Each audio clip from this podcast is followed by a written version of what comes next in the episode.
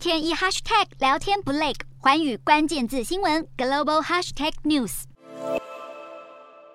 装备齐全小跑步，中国解放军前往任务地点进行军演。随着美国众议院议长佩洛西展开他的亚洲行，有关他会访问台湾的传闻甚嚣尘上。外传佩洛西将在二号晚间抵达台湾，这消息让中国当局非常不满。除了表达强烈抗议，中国东部战区更在微博发布影片，表态严阵以待，听令而战。同时，中国海事局也宣布将在南海进行军事训练。中国海事局宣布，从八月二号凌晨零时起到八月六号二十四时为止，将在南海部分海域进行军事训练，禁止其他船只驶入。中国紧锣密鼓安排军演，大秀军事肌肉，就是要威胁裴洛西千万不要轻易访台。不过，根据中国智库，美国航空母舰雷根号离开南海之后，一路向北行驶，因此中方研判，照雷根号航行路线，裴洛西访台几率大大增加。由于雷根号上搭载的作战与侦察飞机都可借由进入南海来靠近台湾，也让台海紧张局势急速升温。中国环球时报前总编辑胡锡进更在 Twitter 开呛，威胁裴洛西行前最好祷告，祈求一路能够平安，不要做个让台海紧张局势升级成大规模战争的历史罪人。另外，胡锡进更威胁裴洛西，如果访台，他一路上以及与总统蔡英文见面时都踏实不了，因为他们将不知道下一个小时甚至下一分钟会发生什么事。裴洛西亚洲行将台海以及美中紧张情势升到近期最高点。